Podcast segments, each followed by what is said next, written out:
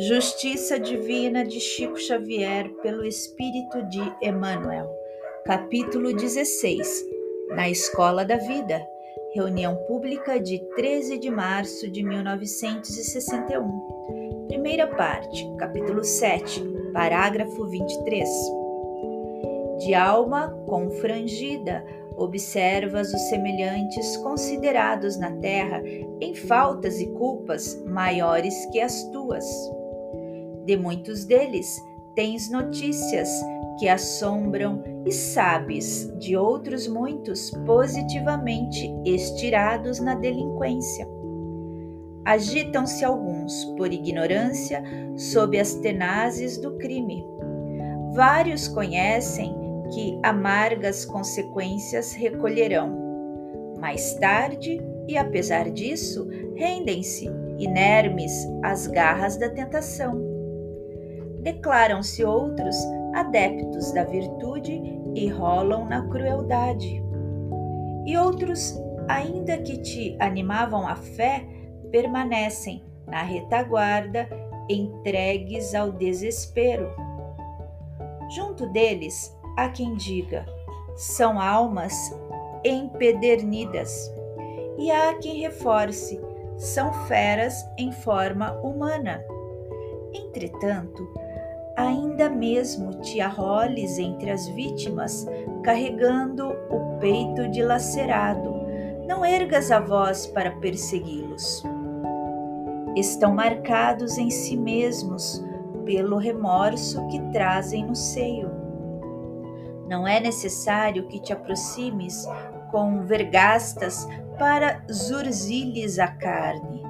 Além de sitiados na dor do arrependimento, quase sempre transitam em cárceres de amargura ou respiram exilados do carinho doméstico, sorvendo lágrimas de aflição. Em lugar de fel e desprezo, dá-lhes amor e esperança, a fim de que despertem a vontade entorpecida para o campo do bem. Diante de todos eles, nossos irmãos enganados na sombra, abençoa e ora. E se te agridem, desvairados e inconscientes, abençoa e ora de novo, na certeza de que Deus a ninguém abandona, e ainda mesmo para os filhos mais depravados providenciará reajuste por meio da reencarnação, que é a escola da vida a levantar-se, divina, do bendito colo da mãe, do bendito colo de mãe.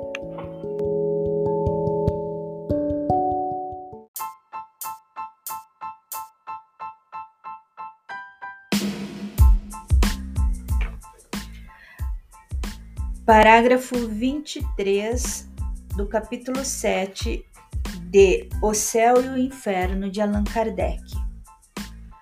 Um fenômeno muito frequente entre os espíritos de certa inferioridade moral é o acreditarem-se ainda vivos, podendo esta ilusão prolongar-se por muitos anos, durante os quais eles experimentarão todas as necessidades, todos os tormentos e perplexidades da vida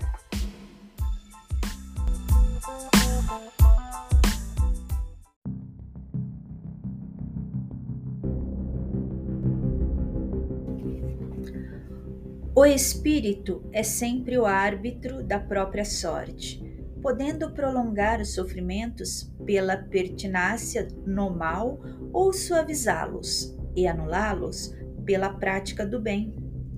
Uma condenação por tempo pré-determinado teria o duplo inconveniente de continuar o martírio do espírito renegado ou de libertá-lo do sofrimento quando ainda permanecesse no mal? Ora, Deus que é justo só pune o mal enquanto existe e deixa de punir quando não existe mais. Por outra, o mal moral sendo por si mesmo causa de sofrimento, fará este durar enquanto subsistir aquele, ou diminuirá de intensidade à medida que ele descresça, decresça. Parágrafo 14.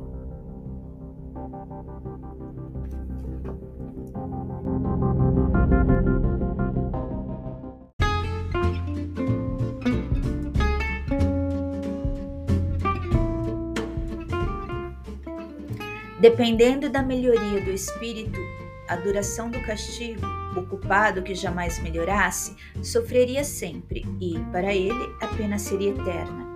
15. Uma condição inerente à inferioridade dos espíritos é não lobrigarem o termo da, prov da provação, acreditando a eterna, como eterno lhes parece deva ser um castigo, um tal castigo 16. O arrependimento, conquanto seja o primeiro passo para a regeneração, não basta por si só. São precisas a expiação e a reparação. Arrependimento, expiação e reparação constituem, portanto, as três condições necessárias para apagar os traços de uma falta e suas consequências o arrependimento suaviza os travos da expiação, abrindo pela esperança o caminho da reabilitação. Só a reparação, contudo, pode anular o efeito destruindo-lhe a causa. Do contrário, o perdão seria uma graça, uma anulação. 17. O arrependimento pode dar-se por toda parte em qualquer tempo. Se for tarde, porém, o culpado sofre por mais tempo. Até que os últimos vestígios da falta desapareçam, a expiação consiste nos sofrimentos físicos e morais que lhes são consequentes, seja na vida atual, seja na vida espiritual após a morte ou ainda em nova existência corporal. A reparação consiste em fazer o bem àqueles a quem se havia feito o mal. Quem não repara os seus erros numa existência por fraqueza ou má vontade, achar-se-á numa existência ulterior em contato com as mesmas pessoas que de si tiveram queixas e em condições voluntariamente escolhidas, de modo a demonstrar-lhes o reconhecimento e fazer-lhes tanto bem quanto mal lhes tenha feito. Nem todas as faltas acarretam prejuízo direto e efetivo. Em tais casos, a reparação se opera fazendo-se o que se deveria fazer e foi descurado, cumprindo os deveres desprezados, as missões não preenchidas, praticando o bem em compensação ao mal praticado, isto é, tornando-se humilde se foi orgulhoso, amável se foi austero, caridoso se foi egoísta, benigno se foi perverso, laborioso se foi ocioso, útil se foi inútil, frugal se foi intemperante, trocando em suma por bons os maus exemplos perpetrados. E desse modo progride o espírito, aproveitando-se do próprio passado. Nota de Allan Kardec: A necessidade da reparação é um princípio de rigorosa justiça que se pode considerar verdadeira lei de reabilitação moral dos espíritos. Entretanto, essa doutrina, religião alguma ainda proclamou. Algumas pessoas repelem-na porque acham mais cômodo o poder quitarem-se das más ações por um simples arrependimento que não custa mais que palavras por meio de algumas fórmulas. Contudo, crendo-se assim quites, verão mais tarde se isso lhes bastava. nós poderíamos perguntar se esse princípio não é consagrado pela lei humana e se a justiça divina pode ser inferior à dos homens? E mais, se essas leis se dariam por desafrontadas desde que o indivíduo que as transgredisse por abuso de confiança se limitasse a dizer que as respeita infinitamente. Por que hão de vacilar tais pessoas perante uma obrigação que todo homem honesto se impõe como dever segundo o grau de suas forças? Quando esta perspectiva de reparação for inculcada na crença das massas, será um outro freio aos seus desmandos e bem mais, poderoso, bem mais poderoso que o inferno e respectivas penas eternas, visto como interesse a vida em sua plena atualidade, podendo o homem compreender a procedência das circunstâncias que a tornam penosa ou sua verdadeira situação.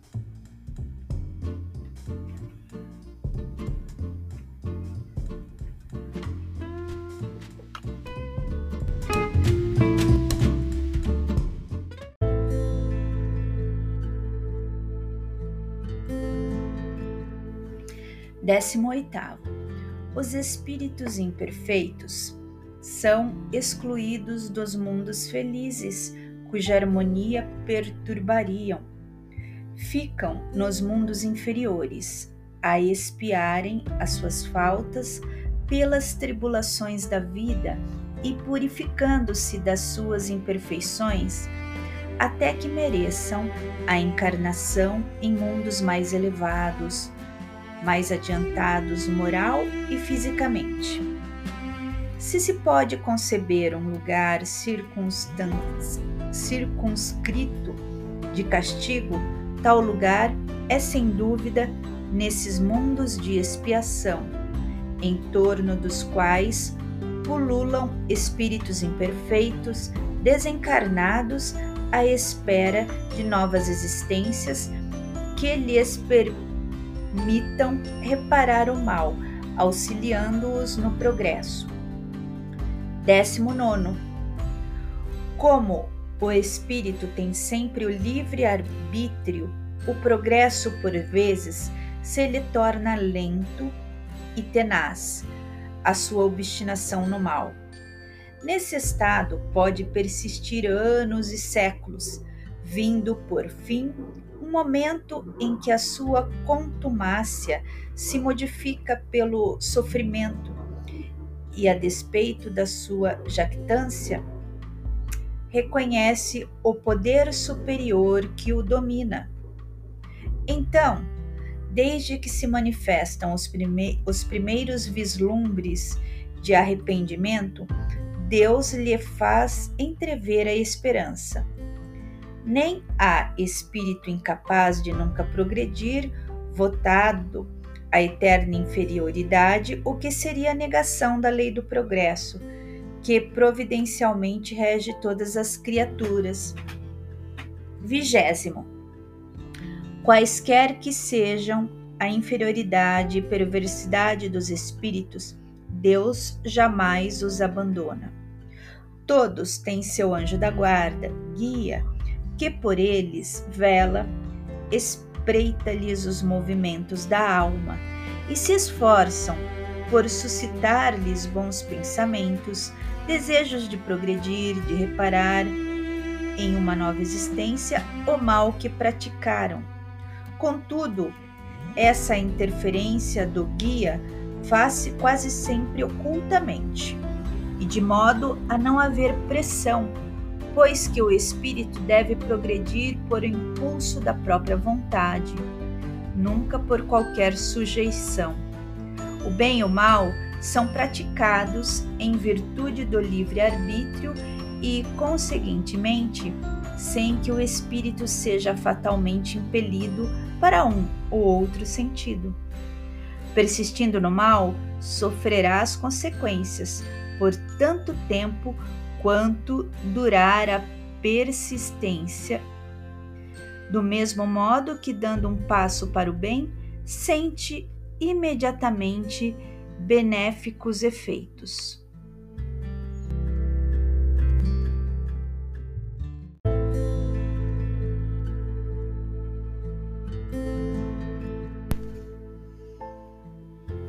Observação: Erro seria supor que, por efeito da lei de progresso, a certeza de atingir cedo ou tarde a perfeição e a felicidade pode estimular a perseverança no mal. Sob a condição do ulterior arrependimento, primeiro porque o espírito inferior não se apercebe do termo da sua situação. E segundo, porque, sendo ele o autor da própria infelicidade, acaba por compreender que de si depende o fazê-la cessar, que por tanto tempo quanto perseverar no mal será infeliz. Finalmente, que o sofrimento será intérmino se ele próprio não lhe der fim. Seria, pois, um cálculo negativo cujas consequências o espírito seria o primeiro a reconhecer. Com o dogma das penas irremissíveis, é que se verifica precisamente tal hipótese, visto como é para sempre interdita qualquer ideia de esperança, não tendo, pois, por essa razão o homem interesse em converter-se ao bem, para ele sem proveito. Diante da nossa lei, não procede a objeção sobre a presciência divina, pois Deus, criando uma alma, sabe com efeito se ela, em virtude do livre-arbítrio, fará dele bom ou mau uso, como sabe que será punida pelo mal que praticar, mas sabe também que tal castigo temporário é o meio de fazê-la compreender o seu erro e de fazê-la entrar no bom caminho, em que a alma chegará cedo ou tarde. Pela doutrina das penas eternas, conclui-se que Deus sabe que essa alma falirá e, portanto, está previamente condenada a torturas infinitas. 21. A responsabilidade das faltas é toda pessoal ninguém sofre por erros alheios, salvo se a eles deu origem, quer provocando-os pelo exemplo, quer não os impedindo quando poderia fazê-lo. Assim, o suicida é sempre punido, mas aquele que por maldade impele outro a cometê-lo, esse sofre ainda maior pena. 22 Conquanto infinita a diversidade de punições, algumas há inerentes à inferioridade dos espíritos e cujas consequências, salvo por menores, são pouco mais ou menos idênticas. A punição mais imediata, sobretudo entre os que se acham ligados à vida material, em detrimento do progresso espiritual, faz-se sentir pela lentidão do desprendimento da alma, nas angústias que acompanham a morte e o despertar na outra vida, na consequente perturbação que pode dilatar-se por meses e anos.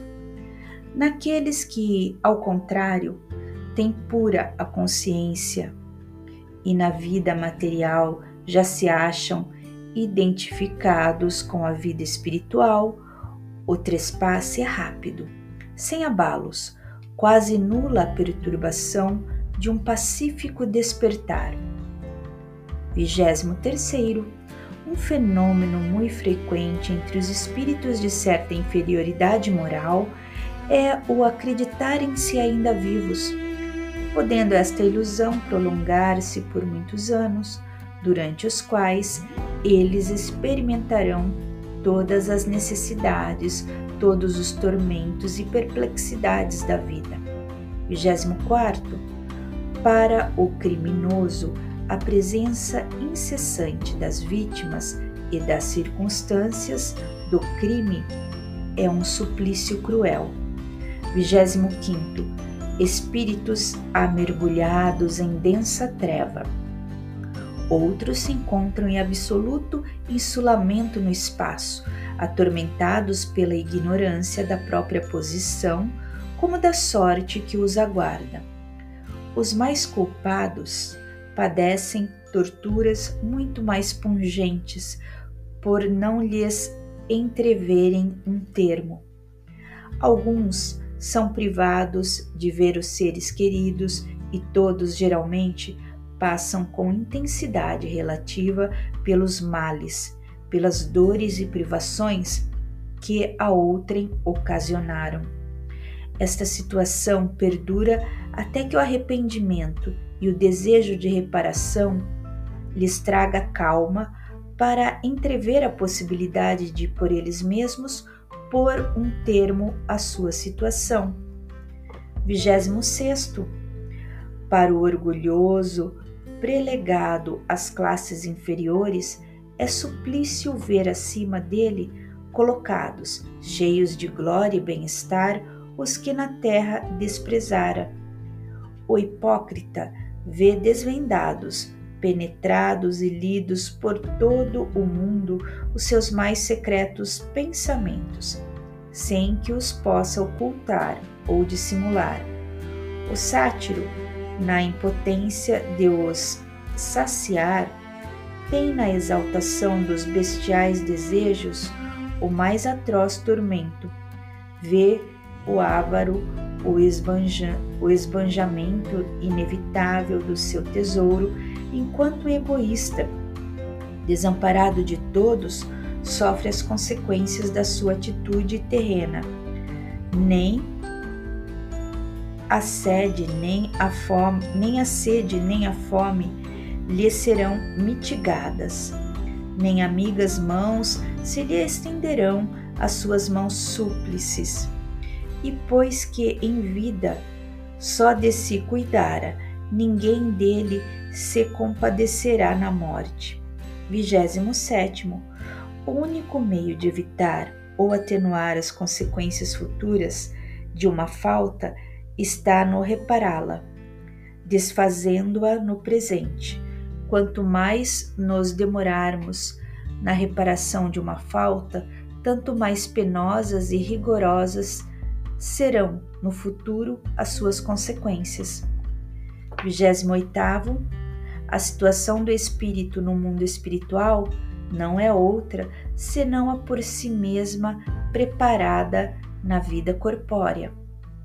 Mais tarde, outra encarnação se lhe faculta para novas provas de expiação e reparação, com maior ou menor proveito, dependentes do seu livre arbítrio e se ele não se corrige, terá sempre uma missão a recomeçar, sempre e sempre mais acerba. De sorte que pode dizer-se que aquele que muito sofre na terra muito tinha a espiar, e os que gozam uma felicidade aparente, em que pesem os seus vícios e inutilidades, pagá-la-ão muito caro em ulterior existência. Nesse sentido, foi que Jesus disse: Bem-aventurados os aflitos, porque serão consolados. Evangelho segundo o Espiritismo, capítulo 5.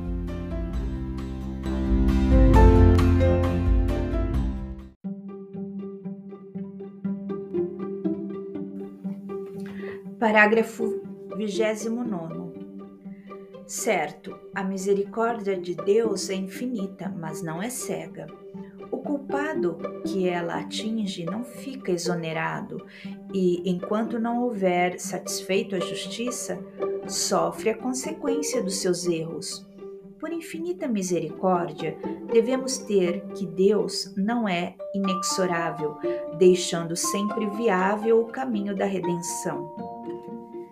Parágrafo trigésimo. Subordinadas ao arrependimento e reparação, dependentes da vontade humana, as penas, por temporárias, constituem concomitantemente castigos e remédios auxiliares à cura do mal. Os espíritos em prova não são, pois, quais galés por certo tempo condenados, mas como doentes de hospital, sofrendo de moléstias resultantes da própria incúria, a compadecerem-se com meios curativos mais ou menos dolorosos que a moléstia reclama. Esperando alta tanto mais pronta quanto mais estritamente observadas as prescrições do solícito médico assistente. Se os doentes, pelo próprio descuido de si mesmos, prolongam a enfermidade, o médico nada tem que ver com isso. 31 as penas que o espírito experimenta na vida espiritual ajuntam-se às da vida corpórea, que são consequentes às imperfeições do homem, às suas paixões, ao mau uso das suas faculdades e à expiação de presentes e passadas faltas. É na vida corpórea que o espírito repara o, o mal de anteriores existências, pondo em prática resoluções tomadas na vida espiritual. Assim se explicam as misérias e vicissitudes mundanas que, à primeira vista, parecem não ter razão de ser. Justas são elas, no entanto, como espólio do passado, herança que serve à nossa romagem para a perfectibilidade. 32. Deus diz: não daria prova maior de amor às suas criaturas, criando-as infalíveis e, por conseguinte, isentas dos vícios inerentes à imperfeição? Para tanto, fora preciso que ele criasse seres perfeitos, nada mais tendo a adquirir, quer em conhecimentos, quer em moralidade. Certo, porém, Deus poderia fazê-lo, e se o não fez, é que em sua sabedoria quis que o progresso constituísse lei geral. Os homens são imperfeitos e, como tais, sujeitos a vicissitudes mais ou menos penosas e pois que o ato existe, devemos aceitá-lo. Inferir dele que Deus não é bom nem justo fora insensata revolta contra a lei.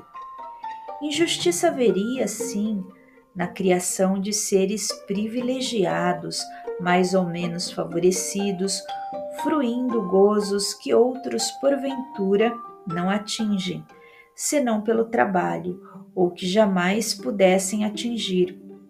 Ao contrário, a justiça divina patenteia-se na igualdade absoluta que preside à criação dos espíritos.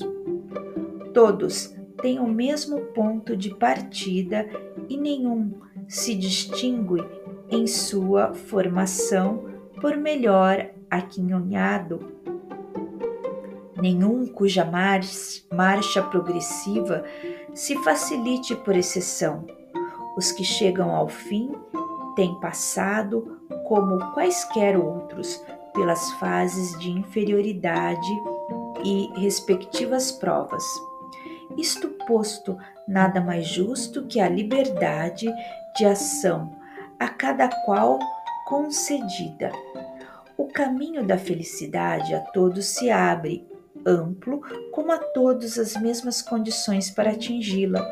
A lei, gravada em todas as consciências, a todos é ensinada. Deus fez da felicidade o prêmio do trabalho e não do favoritismo, para que cada qual tivesse seu mérito.